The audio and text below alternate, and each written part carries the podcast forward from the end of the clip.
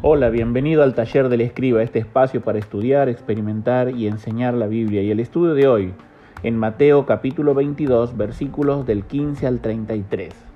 Los días de la semana de Pascua avanzaban. Era probablemente martes, apenas tres días antes de la cruz.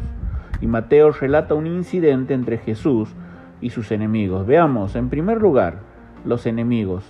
¿Cuál era el perfil de los enemigos de Jesús? Y en este pasaje tenemos una descripción del perfil de sus tres enemigos. En primer lugar, los fariseos, versículo 15.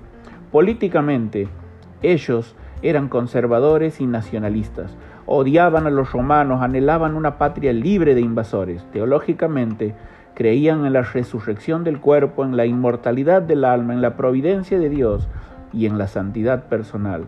Pero su celo legalista los llevó al punto de reemplazar la palabra de Dios por principios humanos que la contradecían. Los fariseos vivían sumidos en la hipocresía. Y hoy también la iglesia de Dios corre el riesgo de llenarse de fariseos, creyentes caretas que lo único que hacen es vivir la falacia de una vida exterior santa, pero por dentro están sucios por el pecado. Pero en segundo lugar, tenemos a los herodianos, versículo 16. Estos eran políticamente del centro, podemos decir, ya que coincidían en algunos puntos con los fariseos y en otros con los saduceos. Ellos eran seguidores de la familia de Herodes, idumeos que habían llegado al poder de la mano de los romanos, por lo que en este sentido estaban de acuerdo con los saduceos, aunque también buscaban la continuidad de la religión judía, al igual que los fariseos. Sabes, también en la iglesia existen creyentes condescendientes, con las ideas mundanas que se infiltran, dicen sostener las verdades del Evangelio, pero su verdadero compromiso es con el mundo. Pero finalmente entre los enemigos de Jesús vemos a los saduceos, versículo 23.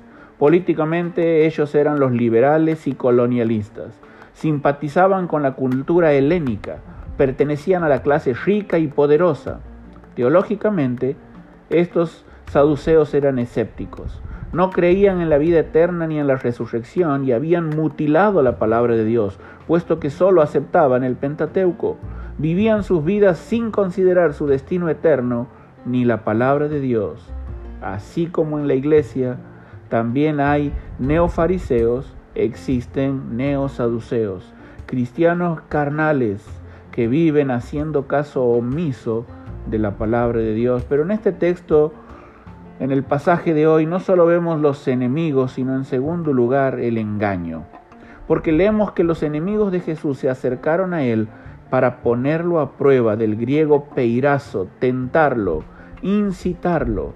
De la misma forma que un pescador incita a su presa con un señuelo, literalmente estos religiosos querían que Jesús muerda el anzuelo.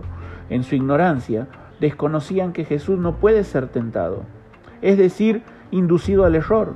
Frente a ellos estaba Dios mismo quien escudriña la mente y prueba el corazón. Por eso vemos en el pasaje las preguntas de los enemigos de Jesús. En primer lugar, ellos se acercaron diciéndole, ¿está permitido? O en otras palabras, ¿es lícito? Sus enemigos quisieron atraparlo presentando a Jesús una controversia política. Si Jesús aprobaba el impuesto, tendría al pueblo y a los fariseos en contra pero si lo desaprobaba, se ganaría el repudio de los herodianos y del imperio romano. Pero la siguiente pregunta fue, ¿de cuál de los siete será esposa esta mujer? Y con esta segunda pregunta los saduceos pretendían envolverlo en una controversia teológica. Nuevamente Jesús quedaría entre dos bandos, los fariseos que creían en la vida eterna y el escepticismo de los fariseos.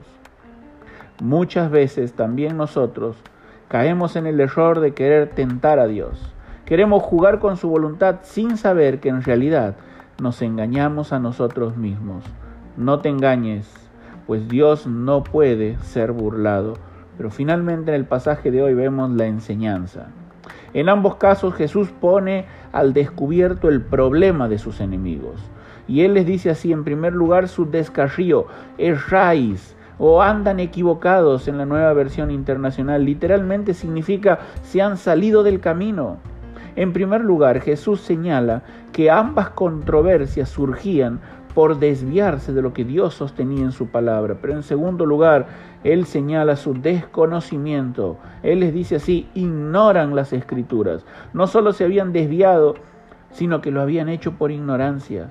El desconocimiento de la palabra de Dios constituyó el mayor flagelo en la vida espiritual de Israel. Y sabes, sucede lo mismo con la iglesia. Lo dicho por el profeta tiene mayor relevancia que nunca. Mi pueblo fue destruido porque le faltó conocimiento. Oseas 4:6. ¿Qué clase de conocimiento le faltó?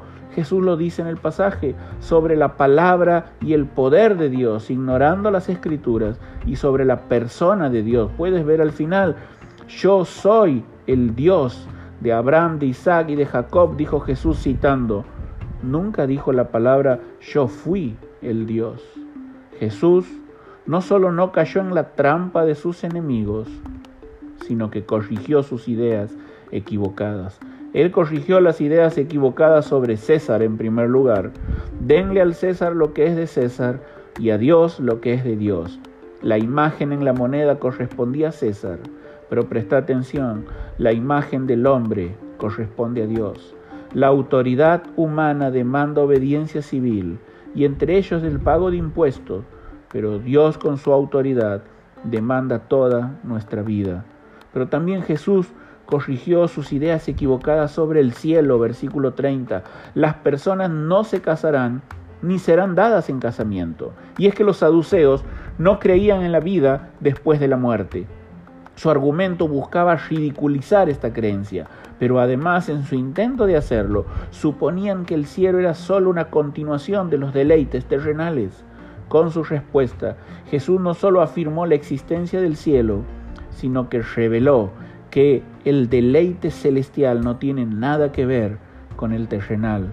Pero finalmente Jesús corrigió sus ideas equivocadas sobre el cuerpo resucitado. Versículo 30. Él les dijo, serán como ángeles. Y en sintonía con el punto anterior, Jesús reveló que el cuerpo resucitado sería diferente a nuestro cuerpo mortal. Y vemos en el pasaje de hoy valiosas lecciones para nosotros. En primer lugar, deja ya las conductas caretas, condescendientes con el mundo o directamente carnales. Te asemejan a los enemigos de Cristo. Pero en segundo lugar, nunca trates de tentar a Dios. Él no puede ser burlado porque Él conoce tu corazón. Pero finalmente, el conocimiento, el desconocimiento lleva a desviaciones. Conoce más de su palabra, de su poder y de su persona. Espero que hayas disfrutado este tiempo en el taller del escriba, un espacio para estudiar, experimentar y enseñar la Biblia. Que Dios te bendiga, te saluda David Ojeda.